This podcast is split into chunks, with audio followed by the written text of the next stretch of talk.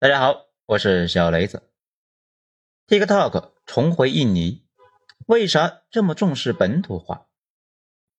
文章来自于微信公众号“九编”，作者二号头目。咱们为什么这么关心 TikTok 这个事呢？咱们之前呢也说了好几遍，主要也是因为我国接下来的发展重点依赖两个方向：一是我们自己呢内需能不能够起来；二是我们的企业。能不能够顺利出海，在海外顺利立足，这都好理解。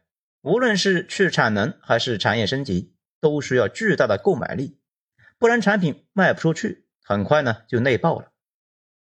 可能有小伙伴呢就纳闷了：中国生产的产品遍布全世界，怎么突然讨论上企业出海了呢？以前呢是商品出海，各国的经销商从中国订货。然后呢，咱们把货发过去，他们自己定价自己卖。这种玩法呢，最大的问题就是完全没有品牌概念。时间长了，咱们呢就是廉价产品的供应地。咱们厂家呢为了抢订单，互相往死里压价，最后啊谁都赚不到钱。如今很多厂子的利润呢已经接近于为零，开工的唯一目的呢就是别让设备停了，所以。最好的出路呢，还是我们的企业把分公司建到全世界，把品牌打出去。咱们呢也参与到销售当中去。很多人看不起销售啊，觉得呢生产最重要。其实啊，稍微的深入了解一些，就知道利润的大头都是在销售环节就被赚走了。所以企业必须出海，这样呢不仅能够赚到更多的钱，更关键的是呢可以带动更多的人走出去。在海外建功立业，这也就是呢，咱们一直在说的一件事情。解决内卷的办法就是输出内卷，不然今后呢只会越来越卷。而且大家呢可以打听一下，哪怕你是一个农民工或者是工地老哥，去非洲都能够比国内呢多赚好几倍。这也就是呢昨天经济会议的重要议题之一。今后呢还是要出海。不仅外贸企业要出，内贸啊也要出，但是出海呢就没有办法避免一系列问题啊，比如各国的本土保护、外商歧视等等，需要解决各种问题，然后啊才能够立足。这个过程自然是很艰难的，也是没办法的，只能够是硬着头皮走下去。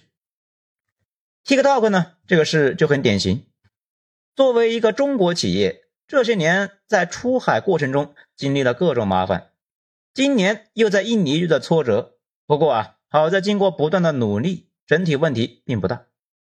某种意义上来讲，TikTok 呢这些年把企业出海碰上的问题啊都碰了一遍。TikTok 在印尼这个事呢，几个月之前咱们聊过一次。印尼呢给人的感觉是很穷的，不过印尼作为全世界第四大人口大国。有二点七亿人，是东南亚最大的经济体。这些年呢，电商产业在印尼蓬勃发展。从二零一八年至今，电商产业已经涨了六倍之多，达到了四百四十亿美元。对于 TikTok 来说，印尼是东南亚的桥头堡，拿下印尼对后续开展的业务呢非常关键。其实很多国内的公司都在布局印尼。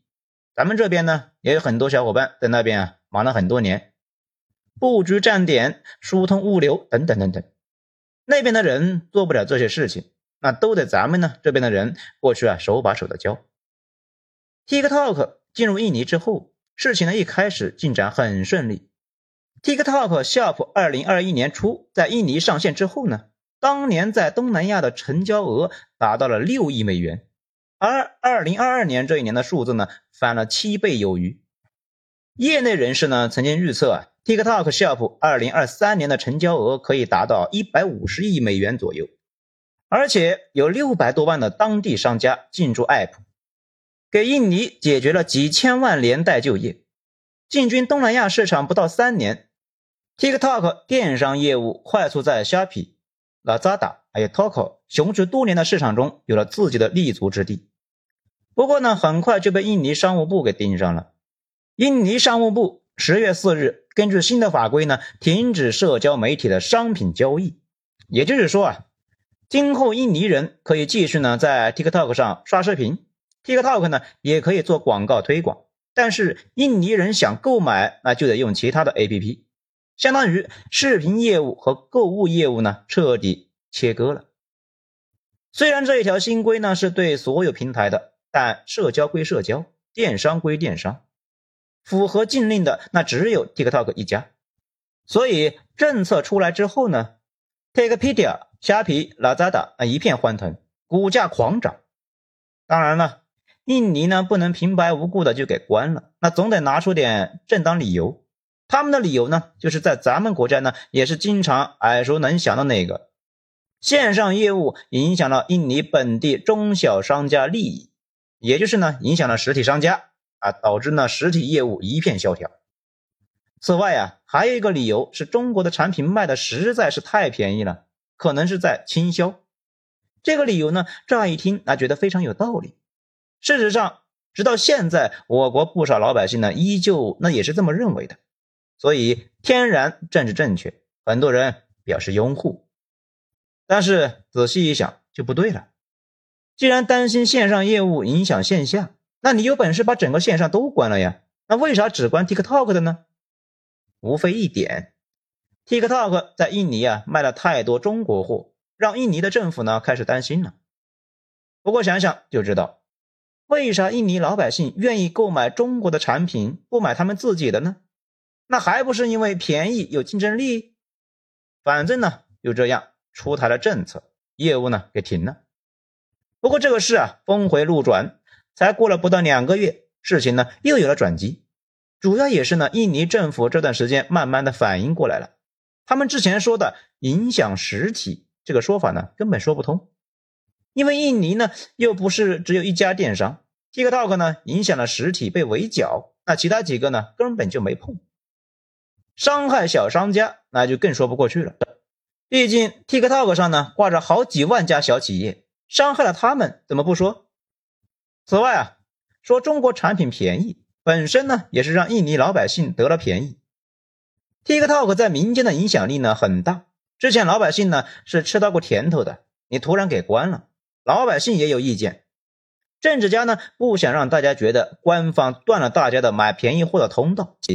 但是印尼呢，又不想 TikTok 这样的外企一家独大，于是啊，搞了一个折中的路线，先让印尼最大的电商 TikTok 和 TikTok 合并，这样呢，TikTok 就变成了一家印尼本土企业，然后再由 TikTok 总公司控股合并后的 TikTok，这样一来，TikTok 呢就完成了印尼的本土化，而 TikTok 的总公司呢也能从中获利。此外，TikTok 呢承诺将在未来几年投入十五亿美元，这笔资金呢相当于啊 TikTok 自己未来运营的成本，占股百分之七十五。TikTok 在十二月十一日的公告中称，未来 TikTok、Takepedia 和 GoTo 将改变印度尼西亚的电商行业，在未来五年创造数百万个新的就业机会。超过百分之九十的商家呢，将会是中小微企业，也就是简称 MSME。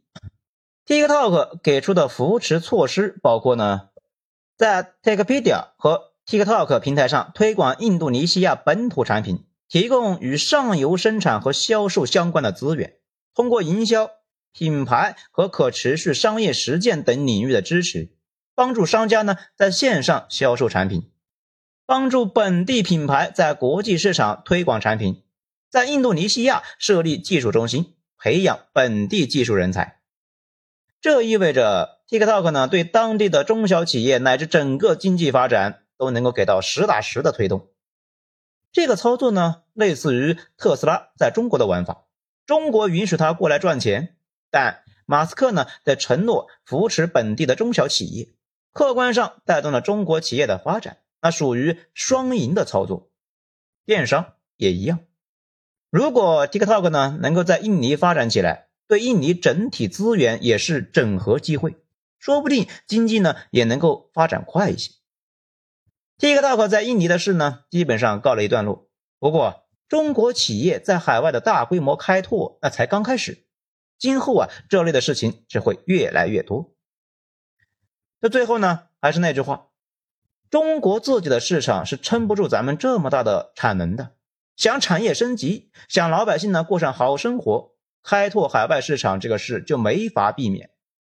这个过程中困难是不可避免的，但是也没办法，只能够硬着头皮出去闯。